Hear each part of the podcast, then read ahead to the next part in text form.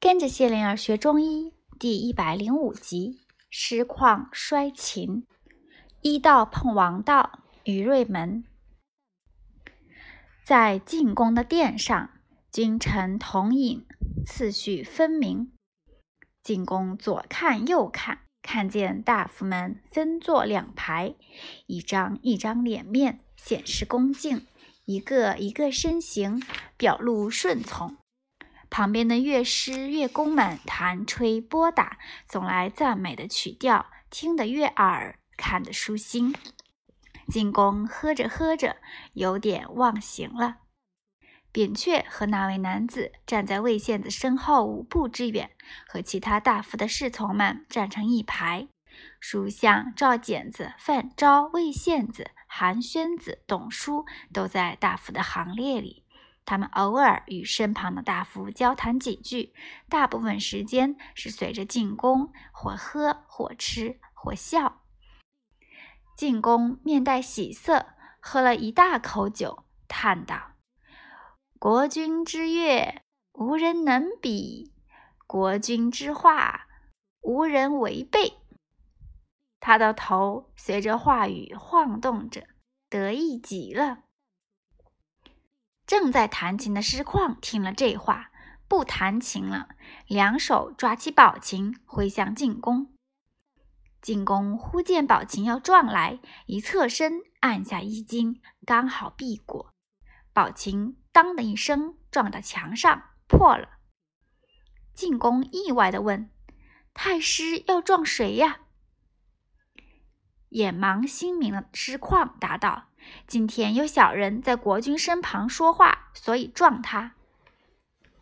进宫说：“刚才是我说话呀。”师旷说：“哎呀，那不是国君的话呀。”侍卫们一拥而上，侍况还在说：“那不是国君的话呀。”并不在乎被侍卫挟持了。左右都有人说：“除了他。”进宫却说：“放了他。”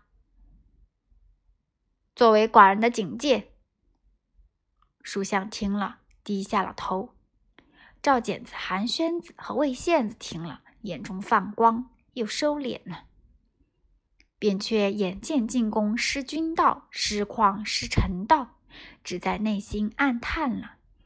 进宫伸出两掌，向上一抬，说：“继续喝酒，奏乐。”在回去的路上。魏献子想着想着，笑起来了，转脸问扁鹊：“先生在齐国、鲁国，只怕碰不到今天的事吧？”扁鹊答：“只怕不会。”魏献子说：“我们晋国好地方哎。”似嘲似讽的语气，让人联想到另外的事情。扁鹊回想起师旷摔琴，对照着伯牙摔琴，觉得两者大不一样。伯牙为了知音难觅而痛心，是为情事；师旷为了国君失德而报警，是为政治，真是大不一样了。如果赞扬伯牙，会让后人留意音乐的优雅；如果赞扬师旷，会让后人忘了音乐的高下。这么看来，实况竟不是音乐家。这个盲人太师的心不可知啊！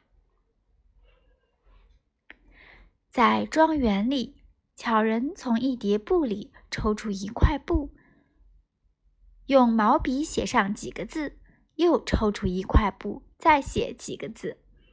他在记账，侧着头想，不急不慢。扁鹊在为小娃娃搭积木，已经搭了一只狗，又搭了一个人。小娃娃看着看着，爬过来，用小手搅乱了积木，又爬去了。扁鹊又搭了一个房子和一头牛。小娃娃爬过来，用小手搅乱了积木，观察扁鹊的表情。扁鹊再搭了一只羊。一只兔子，巧人过来轻声问：“小娃娃想睡觉吗？”小娃娃伸出两个小手臂，巧人抱起小娃娃，放到小床上，看他闭眼睡去了。